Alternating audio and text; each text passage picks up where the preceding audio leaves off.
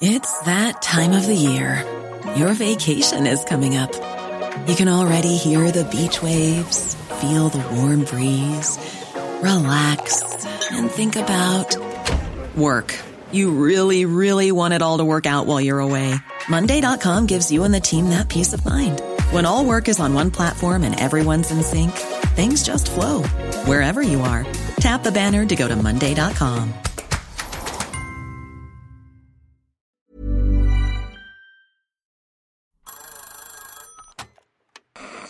Hola. Hola. Hola. Hola, hola. ¿Estás ahí?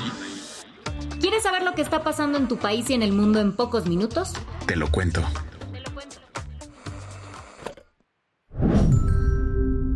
Hoy es viernes 6 de octubre de 2023 y estas son las principales noticias del día. Te lo cuento. Altos funcionarios de México y Estados Unidos dieron el banderazo inicial del diálogo de alto nivel en seguridad bilateral. Las pláticas comenzaron ayer desde las 9 de la mañana en Palacio Nacional. Para agradecer la llegada de la delegación estadounidense, el presidente López Obrador dijo, antes que nada, ya somos conocidos, amigos, sé que van a trabajar como lo han venido haciendo de manera conjunta. A nosotros nos importa mucho esta comunicación, esta relación de entendimiento y de amistad.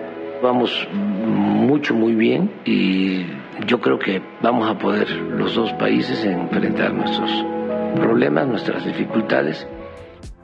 La idea del evento era tocar los principales issues que ambas naciones están enfrentando. El tema principal en la agenda fue el de la migración ilegal. Sobre esto, Alejandro Mayorkas, el secretario de Seguridad Nacional estadounidense, dijo que su país está comprometido a seguir trabajando con México para implementar un modelo migratorio eficaz. Eso a tan solo días de que se registraron más de 200.000 detenciones en la frontera compartida en el mes de septiembre, y a un día de que el gobierno de Joe Biden mandó a reforzar el muro fronterizo. Además, dio luz verde para construir 32 kilómetros extra de valla. Otro tema que salió a colación fue el tráfico de fentanilo, un opioide sintético que ha provocado unas 100.000 muertes de jóvenes estadounidenses al año desde 2021. Al respecto, la secretaria de Seguridad mexicana, Rosa Isela Rodríguez, que estuvo presente en el diálogo, comentó que México está cooperando y lo seguirá haciendo mediante la detención y castigo de quienes trafican con drogas y precursores químicas provenientes de Asia. También hizo énfasis en que combatimos a todos los cárteles porque no tenemos pactos.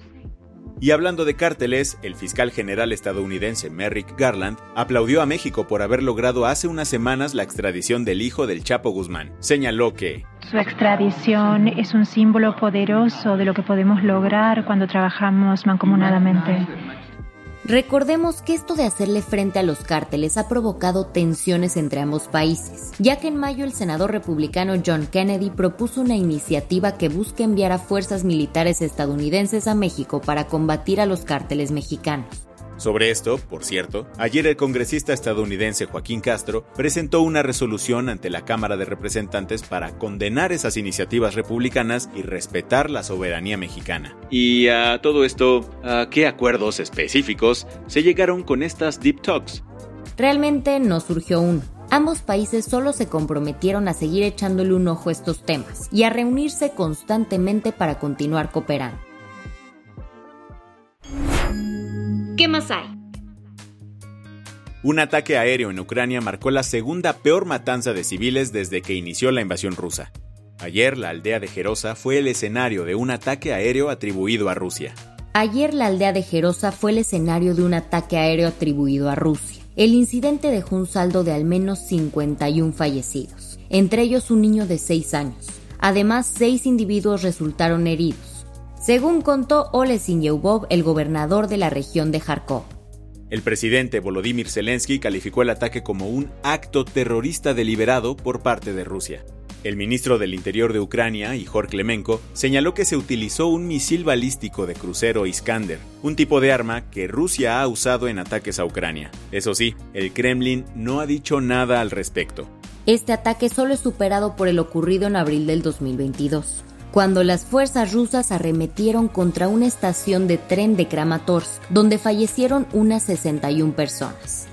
Mientras tanto, Vladimir Putin dio una declaración sorprendente durante la vigésima reunión anual del Club de Debate Valdai en Sochi, Rusia. Refiriéndose a la muerte de Yevgeny Prigozhin, el líder del grupo Wagner, el presidente ruso señaló que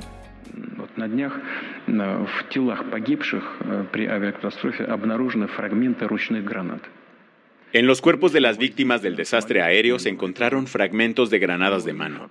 No hubo ningún impacto externo en el avión. Este es un hecho establecido por el resultado de la investigación experta realizada por el Comité de Investigación de la Federación de Rusia. La investigación no ha concluido. Esto contradice lo que habían señalado reportes iniciales, acerca de que el incidente aéreo había ocurrido por un ataque con misiles. Las que tienes que saber. La UNAM anunció ayer que fumigará todos sus planteles y áreas administrativas por las denuncias de una plaga de chinches. Facultades como la de Ingeniería, Arquitectura, Derecho y Ciencias Políticas y Sociales ya suspendieron clases presenciales por esto, pero en algunos planteles las clases serán online.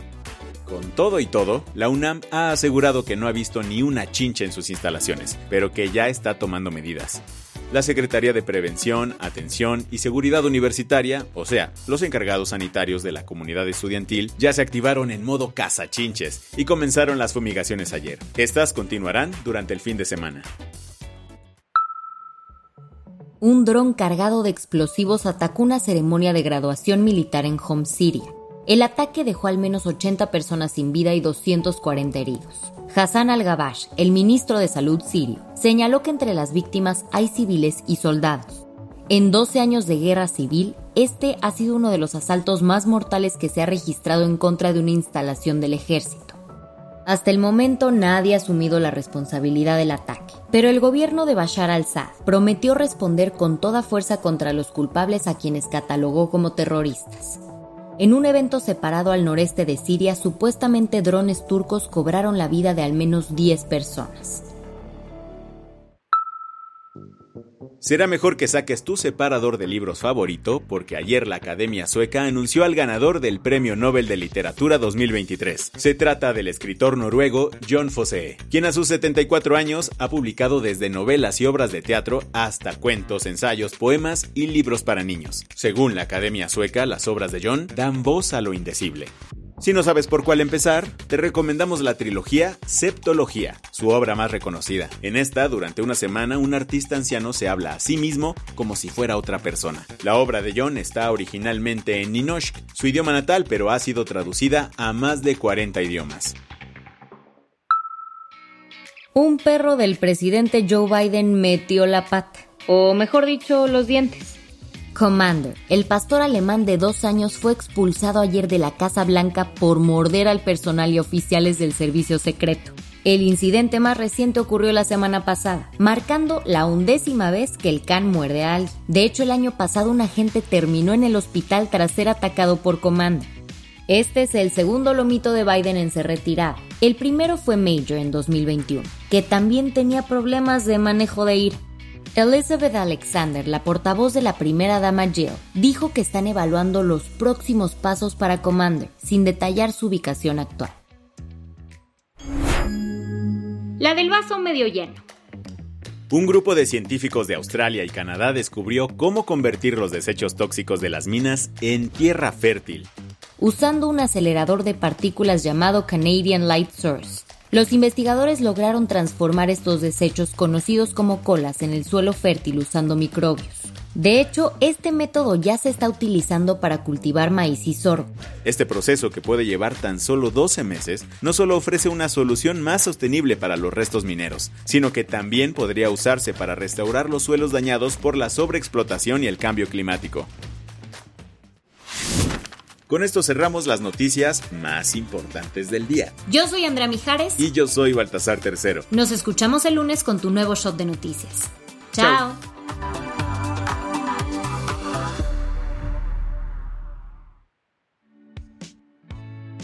El guion de este episodio estuvo a cargo de Aisha Yanavi y Lucía Corona. Paula Gándara es la editora del guion y la dirección editorial es de Sebastián Ermenger. Gelúe Santillán es la directora creativa y el diseño de sonido está a cargo de Alfredo Cruz. ¿Quieres estar al día? Nos encuentras como arroba te lo cuento en Instagram, TikTok, Snapchat y Twitter. Hey folks, I'm Mark Marin from the WTF podcast and this episode is brought to you by Kleenex Ultra Soft Tissues your ally to help tackle your allergy symptoms this season. I love the change of seasons, but nobody loves pollen and all those other things floating in the air that make you sneeze during this nice weather. Kleenex Ultra Soft Tissues are hypoallergenic and allergist approved. So fight back against watery eyes and runny noses without worrying about irritating your skin. For this allergy season, grab Kleenex and face allergies head on.